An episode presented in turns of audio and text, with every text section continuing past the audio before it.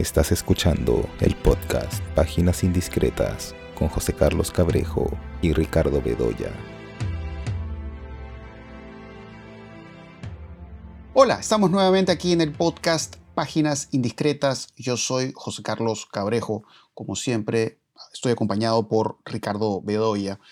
Y en esta oportunidad vamos a conversar sobre algunas películas que hemos visto recientemente, ¿no? en el cine o en plataformas de streaming. De hecho que eh, un eh, estreno que ha llamado bastante la atención es eh, de la película El Conde de Pablo Larraín, que se encuentra disponible en la plataforma Netflix. Bueno, de hecho Pablo Larraín es un cineasta chileno, es un cineasta de prestigio, ¿no? que tiene un paso importante por eh, festivales de cine, ¿no? Por El Conde ha ganado hace poco un premio, ¿no? Creo que por mejor guion en el Festival de Venecia. Indudablemente es un, es un realizador, digamos, a ver cómo lo digo, es talentoso, digamos, sabe, sabe cómo usar los recursos del cine, trata de hacer o de construir miradas distintas de ciertos hechos históricos, ¿no? Porque hay, digamos, sobre, todo hechos históricos en Chile, pero por supuesto también en otros países, ¿no? en otras realidades. ¿no?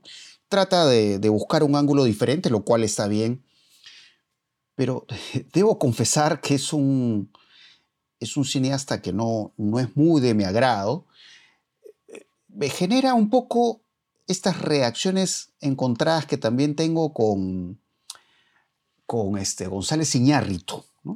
Es decir, González Iñárritu me parece alguien que, sabe de cine, que te puede hacer bien una escena, pero a veces hay cierta mm, retórica o, hay cierta manera de expresar ciertas ideas que no me gusta, que a veces caen en, no sé, en cierta grandilocuencia, a veces en cierta pomposidad.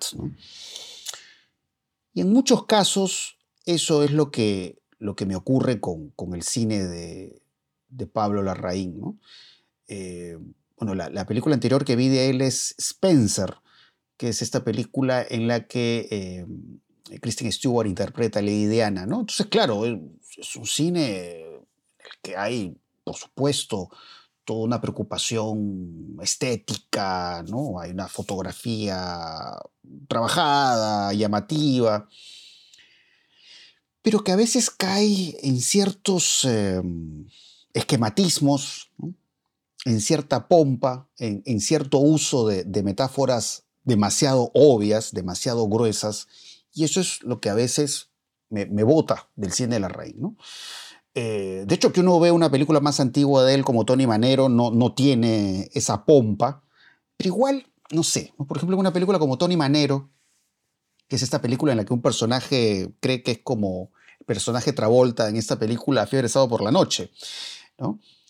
Pero que igual a veces, ah, yo encontraba en esa película a veces algunos momentos que me parecían, no sé, como podríamos decir efectistas, ¿no? me acuerdo que había una escena que tenía que ver con asuntos escatológicos, ¿no? Que me pareció bastante desagradable. Em, y un poco algo de esa dimensión de lo abyecto, de lo escatológico, está en esta película El Conde, que pues es una, es una sátira eh, sobre nada más y nada menos que Augusto Pinochet, que por supuesto acá tiene otro nombre, ¿no? Pero hacía referencia a esta idea de lo, de lo abyecto eh, por el hecho de que este personaje histórico, eh, trascendental en Chile, es convertido en un vampiro. Es un vampiro y y la forma eh, en que se ve esa dimensión vampiresca del personaje eh, en la película resulta bastante explícita, ¿no? La forma en que se ve cómo se extraen corazones de cuerpos humanos y yo qué sé, los pasan por licuadoras, ¿no? Pero a su vez esa dimensión abyecta mostrada en una fotografía, que sí, es verdad, es una fotografía en blanco y negro, eh, contrastada, que puede remitir a, viejos clásicos del terror, ¿no? De pronto nos puede hacer pensar en, un clásico del expresionismo alemán como Nosferatu, de pronto nos puede hacer pensar en el Drácula de Bela Lugosi, ¿no? es, una fotografía que sí, está, está en diálogo con eso, aunque trabajada de tal forma que sí, digamos, es impresionante porque hay, hay digamos, una, una belleza en las imágenes.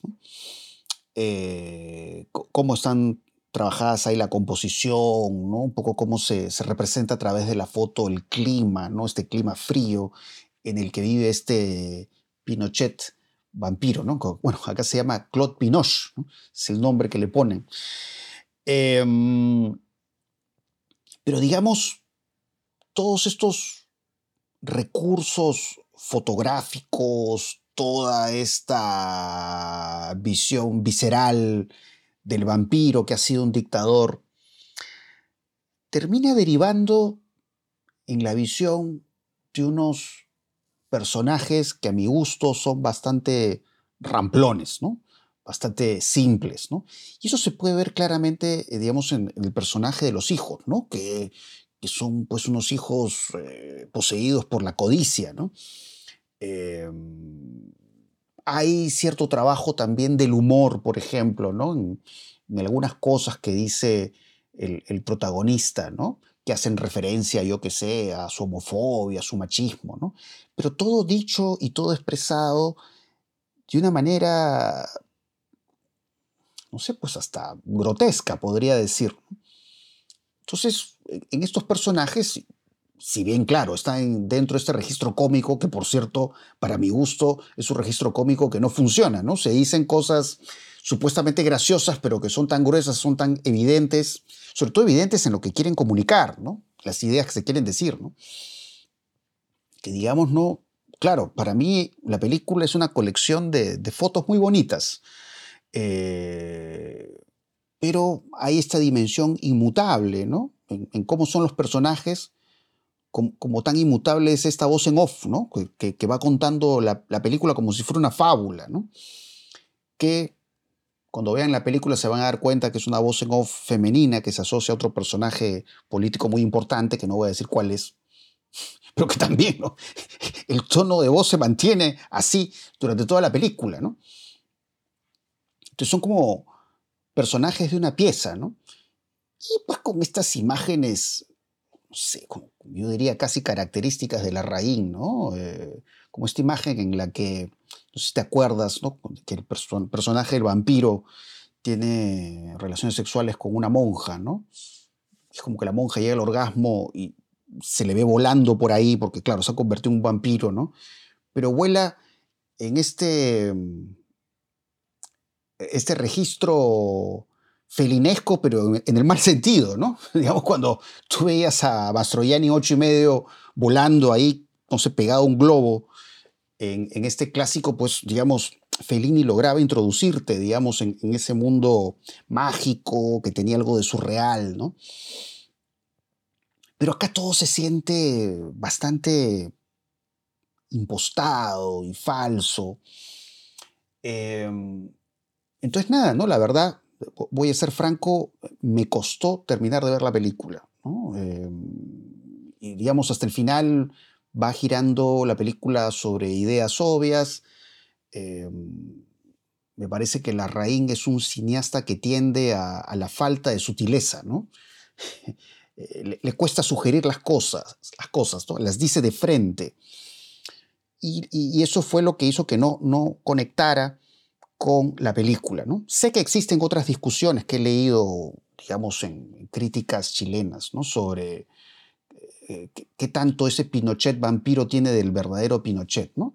Pero bueno, al fin y al cabo es el Pinochet de la ¿no? que lo enfoca pues como bien le venga en gana, pero creo que los problemas no van por ahí, ¿no?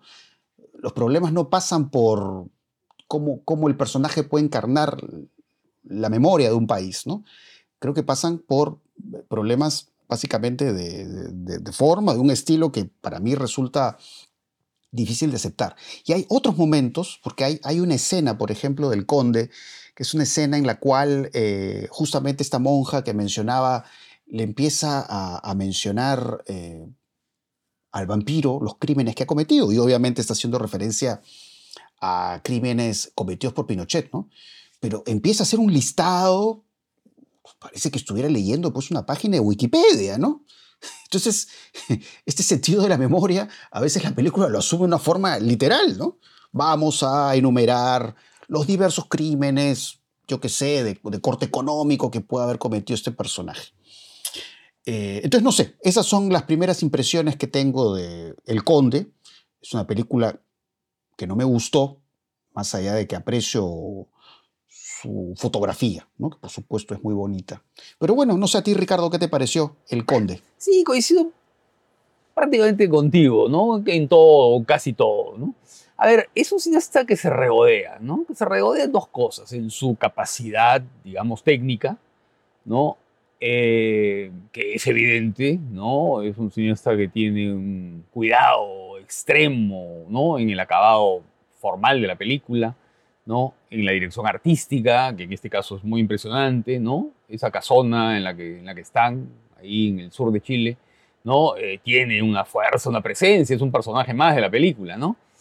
Eh, o el comienzo, ¿no? Toda la, toda la primera parte del relato ambientada en Francia, ¿no? Que también tiene una presencia, las callejuelas en París, ¿no? Y en fin, en el París del siglo XVIII. Eh, y se regodea, como tú dices, con algunos temas que tienen que ver con lo escatológico y con lo abierto, ¿no? Porque fíjate, ah, claro, aquí está los batidos, los batidos que se toman, ¿no? Esos, esos, esos licuados, esos licuados orgánicos que se, que se bebe, ¿no? Que bebe, ¿no? Eh, y en otras también, ¿no? En post-mortem, ¿no? La idea de la, de la autopsia, ¿no? De, de, la descomposición y la idea del, pues, la evisceración ¿no? del cadáver. ¿no? Eh, en Jackie, la mancha de sangre, ¿no? las manchas de sangre en el vestido rosado de Jacqueline Kennedy después del asesinato del presidente. Eh, la náusea, ¿no? la náusea de, Lady Diana eh, en, pleno, ese asco incontenible que le viene ¿no? Cuando está todo el rito este de la cena en la Casa Real, ¿no? Entonces protocolo absolutamente rígido y absurdo, ¿no? Que a ella le, resulta casi repugnante, ¿no?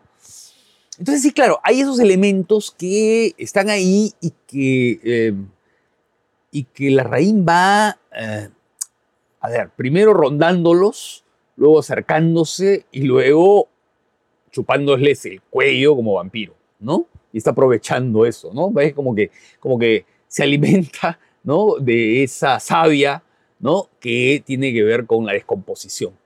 Pero claro, pero eso que podría dar eh, lugar a una experiencia muy perturbadora, ¿no? Como ocurre en tantas películas en las que lo orgánico y lo, lo, lo, lo físico y las excrescencias y, las, y los fluidos corporales, ¿no es cierto?, crean un efecto de inquietud aquí están como compuestos y embellecidos por todos los elementos formales en los que también se regodea y se complace, ¿no?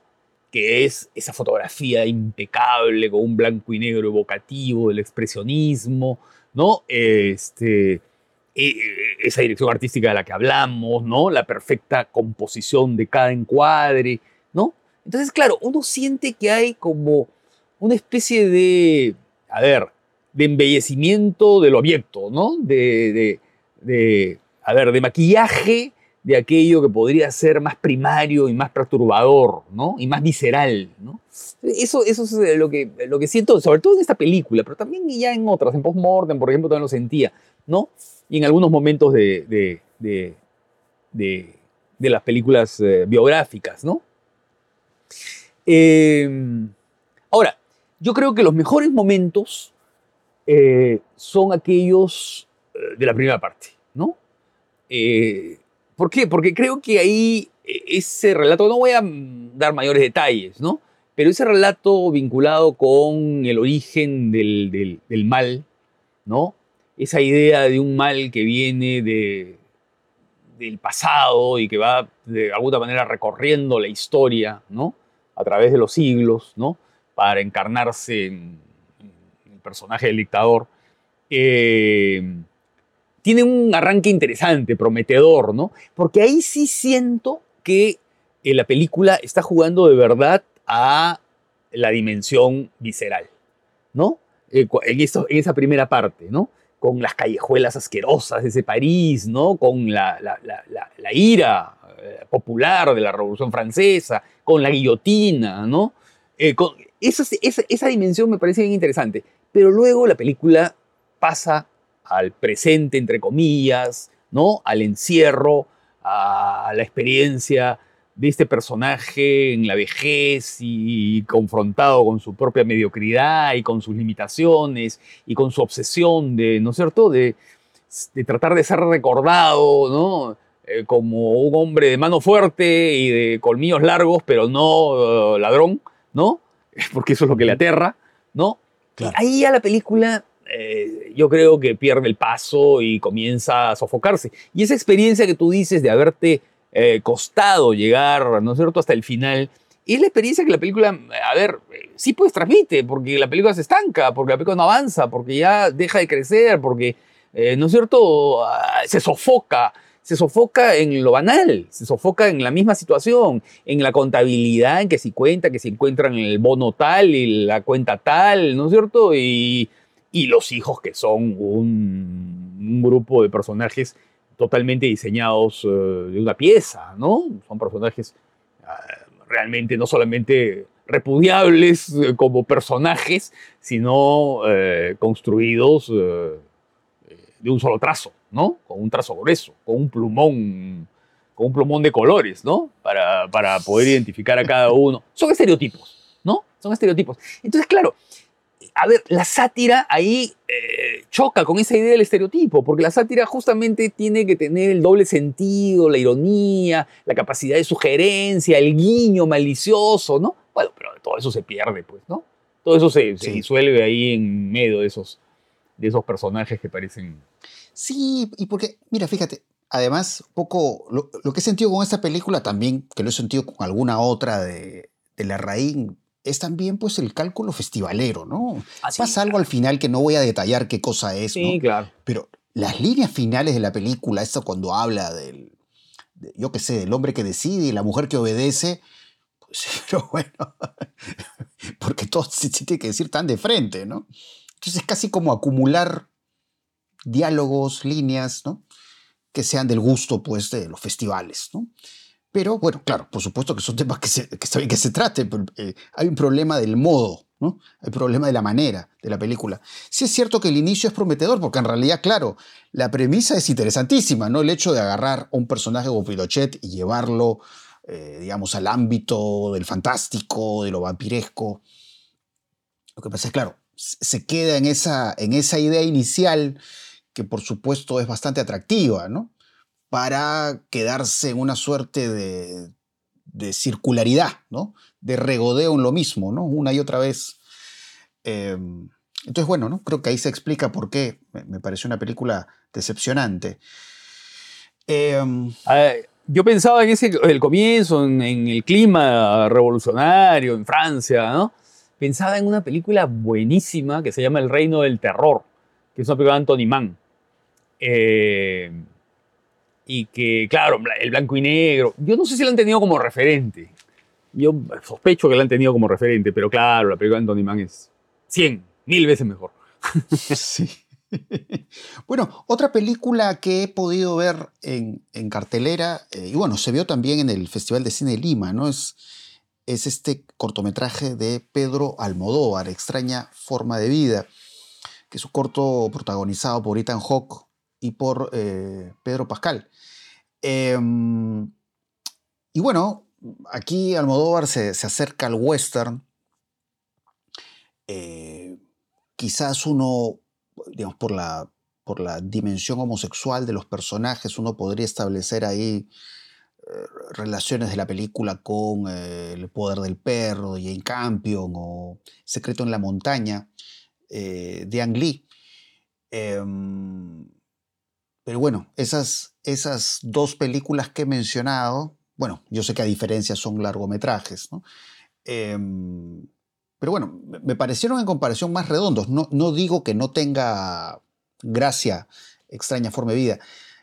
Eh, digamos, presenta, digamos, estos personajes que en el pasado han tenido una situación romántica, ¿no? Hay un conflicto ahí que no, no, voy a señalar cuál es, ¿no? Pero que tiene que ver con, con el hijo de uno de ellos, ¿no? Además, un, como un personaje, como un viejo amante y el otro es un sheriff.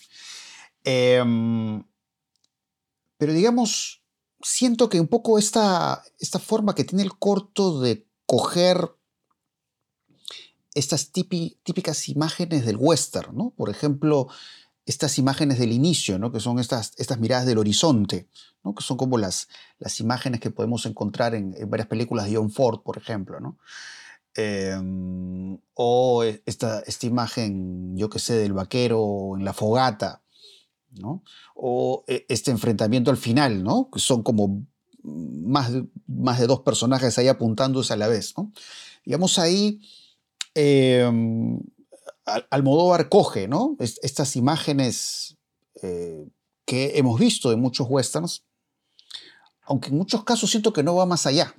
Aunque sí va más allá eh, en algunas escenas, ¿no? Hay, una escena que me gustó mucho, que es la escena esta con, con, el vino, ¿no? Cuando hacen estos agujeros, ¿no? En estos objetos que contienen vino y eh, empiezan como a succionar el vino, estos personajes que son chicos y chicas, y que claro, tiene una, una potencia erótica muy fuerte, ¿no? Siento que esa escena, por ejemplo, es, es una escena en la que se sacude, ¿no?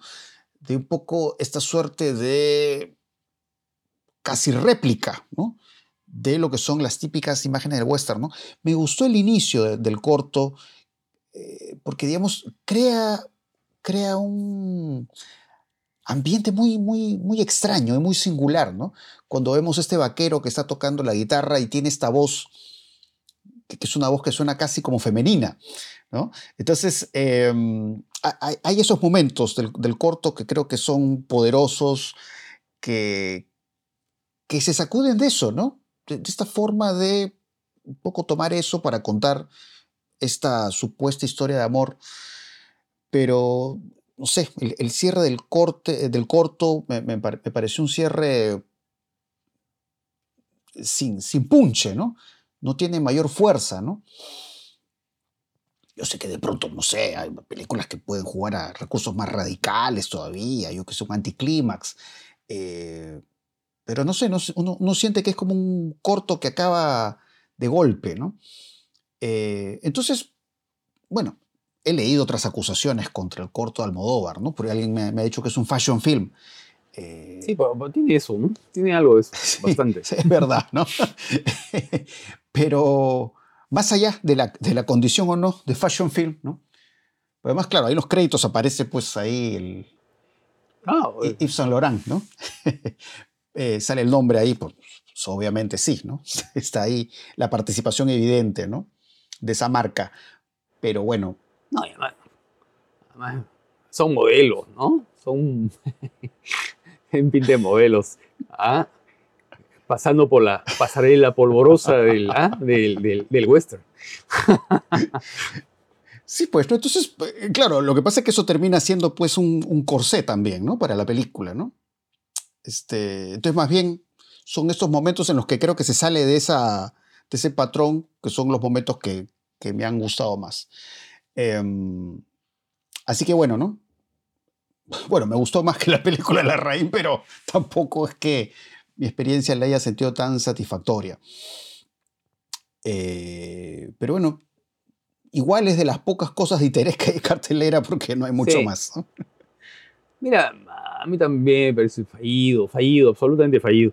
A ver, eh, Almodóvar es, un, es una persona que conoce muy bien el cine, ¿no? Y sobre todo el cine de Hollywood, porque él es un, él es un gran admirador del cine de Hollywood, ¿no? Y claro, el western pues, es un género, es el género rey, ¿no? Ahí en, un poco la tradición clásica. Eh, pero, ¿sabes qué pasa? Que siento que eh, la mirada que da el corto sobre el género, es una mirada externa, ¿no? Y ahí sí, por eso, de fashion film, ¿no? Sí, ¿no? Hay esa mirada de, a ver, de, eh, de personajes que están caminando por una pasarela eh, y que no logran encajar en aquello que la película se propone, ¿no? Que es, a ver, darle esa emotividad extraordinaria a una relación amorosa que eh, busca ser renovada, ¿no? Que busca restablecerse, ¿no? Esos viejos amantes, ¿no? Que en algún momento se separaron y que eh, tratan de, de, volver a, tener una, una... A ver, es como una vida, es como una vida cotidiana, ¿no? Tratar de llevar una vida cotidiana en un mundo de masculinidades desatadas, ¿no? Que nunca van a aceptar esa vida, ¿no?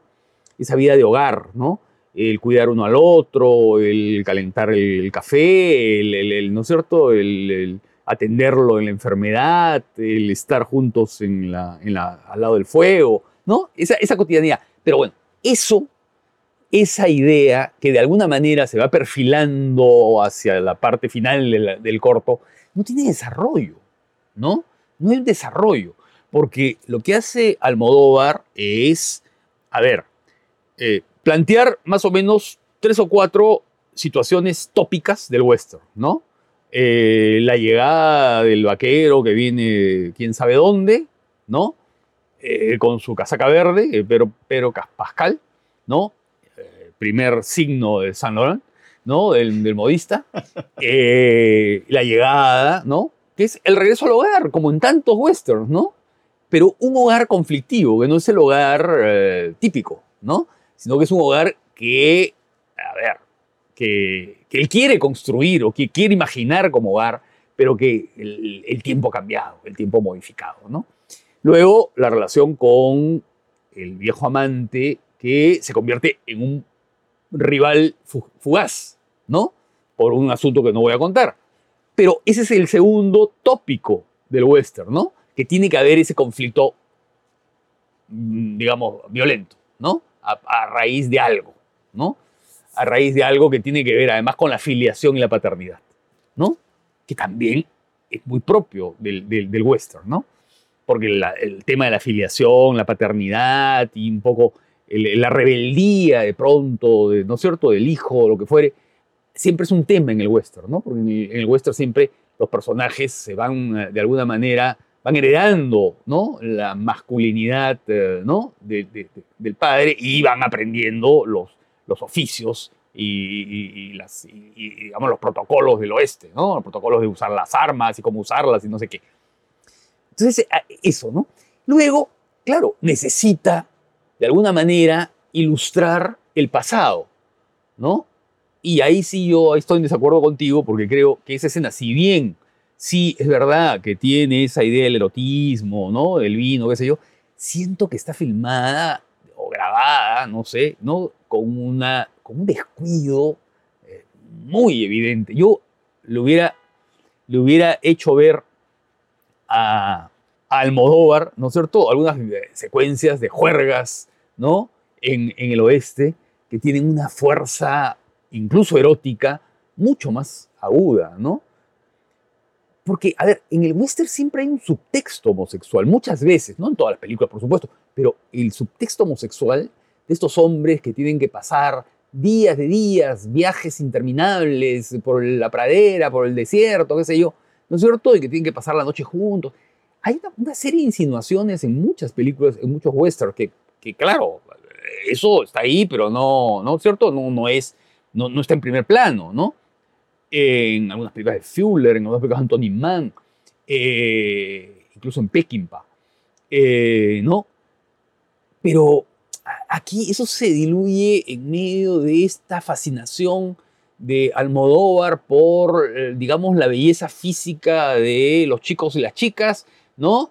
Eh, y entonces ahí se convierte un poco en el personaje de Muerte en Venecia, mirando asombrado a sus, a sus actores, protagonistas, y mirando la belleza de, estos personajes, ¿no? Y creo que la película ahí se pierde en ese flashback que es perfectamente inútil, ¿no? Narrativamente.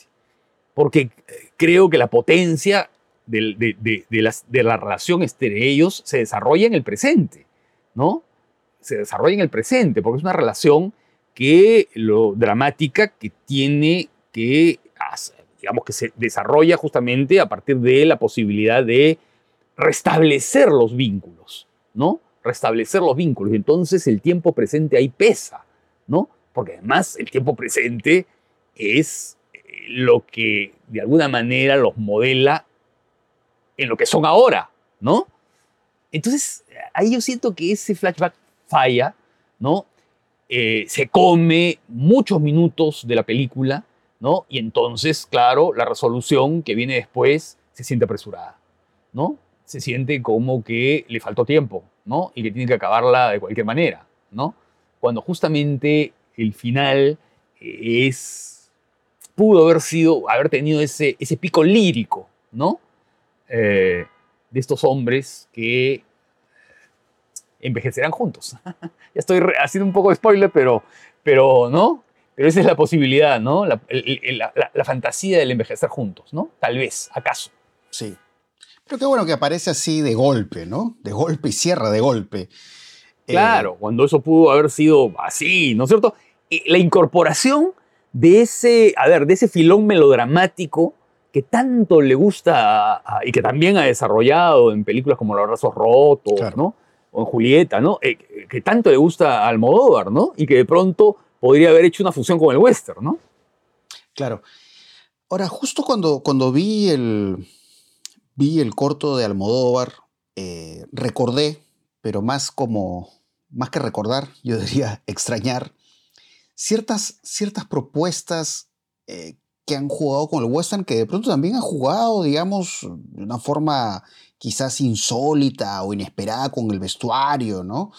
Eh, no sé si te acuerdas de esta película, esta película, si no me equivoco, tailandesa, que se llama Las lágrimas del tigre negro. Sí, claro, claro, claro. Esta película de Wisit Sasanatieng que jugaba este asunto western, pero con este vestuario, con estos coloridos que parecían salidos de una pintura de Andy Warhol. muy em, kitsch todo, ¿no? Sí, todo muy kitsch.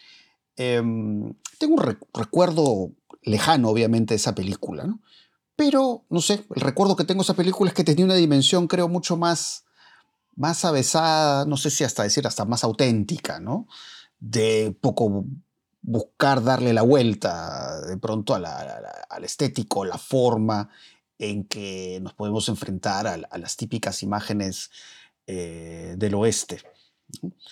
Eh, no, a, mí lo más insólito de la película, me, me, entusiasmó cuando lo vi, que es el comienzo, comienzo, ¿no? Que es de pronto, eh, claro, Caetano Veloso, el fado, ¿no? El fado portugués, ¿no? Y la melancolía que tiene, ¿no? Esa, eh, y de pronto la aparición de ese chico que tiene un aire pasoliniano, ¿no? Sí. Parece de esos ragazzi, eh, ¿no? Estos chicos de vida de Pasolini, ¿no? Pero luego la película se va por otro lado, ¿no? Claro. sí. Eh, lo que sí he disfrutado mucho en el cine es eh, ver estas, estas versiones eh, restauradas de Wong Kar.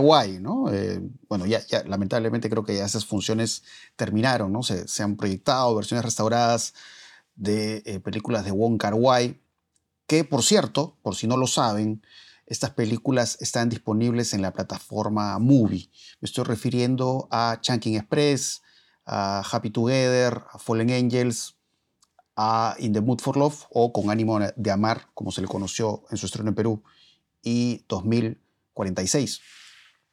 Eh, muchas de estas películas no las veía hace tiempo, por cierto, ¿no? Alguna que otra creo que no la veía, creo, desde los tiempos del VHS, ¿no? Otros títulos sí, los habré visto en, dos o tres oportunidades, pero eh, realmente pues ha sido toda una experiencia muy especial regresar a estas películas pues en estas versiones restauradas y verlas por supuesto en pantalla grande y con eh, el sonido, vamos a decir, a todo volumen, ¿no? Porque creo que Wong Kar es un realizador eh, que, maneja, maneja muy bien estas dimensiones del cine, ¿no? Que es tanto la, dimensión sonora como la dimensión visual, ¿no? Por supuesto, en, cuanto a lo visual, digamos, ahí hay una figura fundamental en el cine de Wong Kar que es Christopher Doyle, ¿no? Que digamos es este socio, ¿no? Para crear, digamos, estas imágenes memorables, pero, pero no solo memorables por, por su trabajo del color, ¿no? De pronto trabajar con ciertas composiciones eh, inesperadas, sino también cómo eso lo, lo vincula con, con la música, ¿no? Pues ha sido impresionante ver esta, esta escena, no sé si te acuerdas, Ricardo, de Happy Together, ¿no? En las, las cataratas de Iguazú, Sí. ¿no? Ah, Entonces, claro, ver con, ahí con Caetano Las Veloso. imágenes de las cataratas Veloso. y la música, ¿no? Entonces es...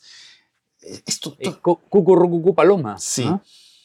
eh, esto es nada, ¿no? Es toda una experiencia sensorial, el cine Wong Kar Wai. Em, y claro, un poco también, por ejemplo, cuando vi Chunking Express o vi Fallen Angels, ¿no? Que es de las películas más, películas, de las películas de los 90, eh, tuve, tuve como, como un flashback, ¿no? Un poco como que volví a esos años 90 donde uno justamente se topaba con estas películas que, al- igual que estas, eh, jugaban con, con la idea del tiempo, ¿no? Porque, porque el asunto del juego con el tiempo es fundamental en, en, en Express, por ejemplo, pero en los 90, claro, ¿no? Es, es una década en la que aparece Pulp Fiction de Quentin Tarantino, ¿no? Que como bien recordamos, pues juega con eso, ¿no?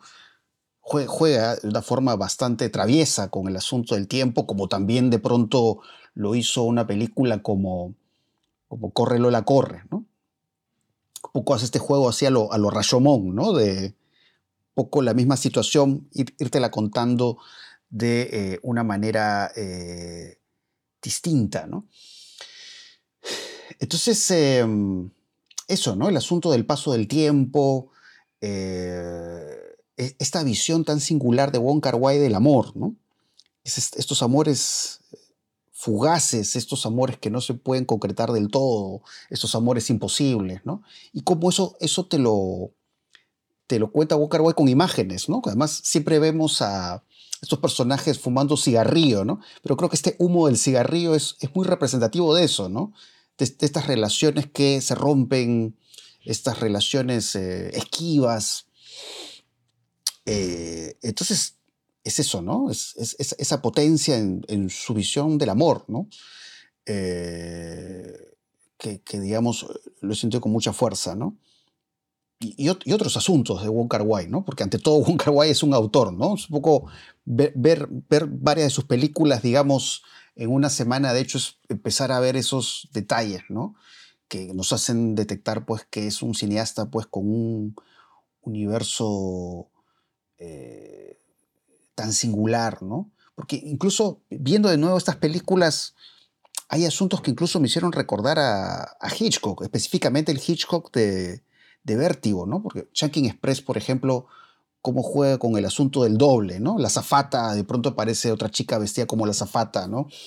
O en 2046, que el personaje ve a esta mujer que le recuerda, ¿no? A la, mujer que apareció en Con ánimo de amar, ¿no? Entonces es realmente un, un cine muy rico, ¿no? Muy, muy interesante. Eh, y bueno, y si no han visto esas películas, por supuesto, véanlas en movie, que están ahí en versiones eh, restauradas, ¿no? O sea, no, no hay pierde si las ve por primera vez y por supuesto es fantástico eh, volver a verlas. Pero tú, Ricardo, ¿tú has estado volviendo a ver alguna película de Wai? Bueno, mira, las conozco muy bien, ¿no? las he visto varias veces todas. Eh, incluso las que no están en el ciclo este pequeño, ¿no? En el- Sí. eh, Cenizas del Tiempo, por ejemplo, ¿no? Que es esa película de época, digamos, ¿no?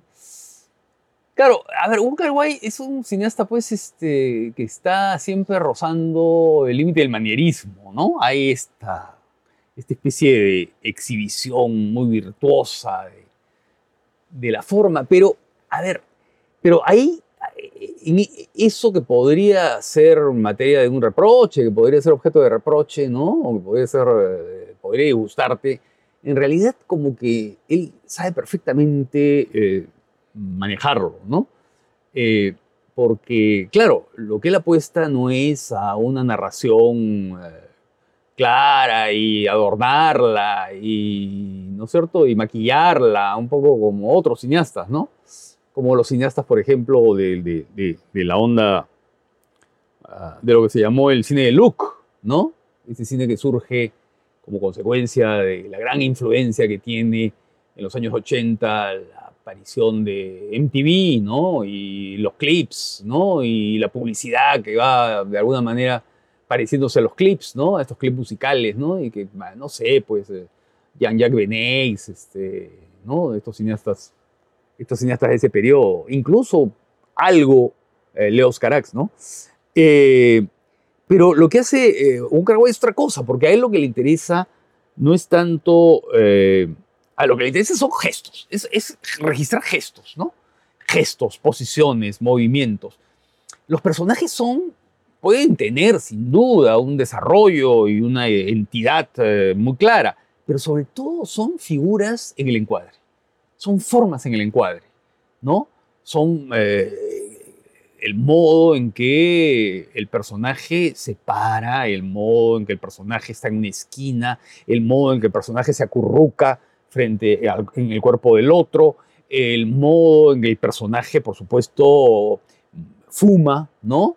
Eh, el modo en que la protagonista, de, por ejemplo, Juan Amar, camina, ¿no es cierto?, en cámara lenta y sube las escaleras, ¿no?, para comprar su sopa, ¿no? Este, el modo en que los personajes están eh, separados, ¿no? Porque hay una separación, digamos, eh, emocional, física, amorosa, y de pronto vemos que están divididos por una pared, ¿no? Y la cámara los va, va haciendo un traveling lateral, ¿no? Y va mostrando cómo uno está al otro lado de la pared, ¿no? Y esa pared lo separa y eso lo dice todo, ¿no?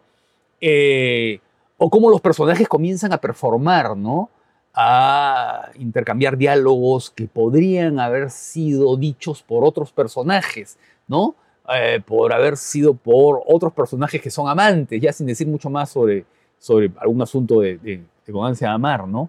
O el modo en que los personajes se agarran las manos, ¿no? Entonces, eso, ¿no? Esa dimensión eh, casi plástica en la ubicación de los personajes en el campo visual, en el encuadre. Eso es lo que le fascina, ¿no?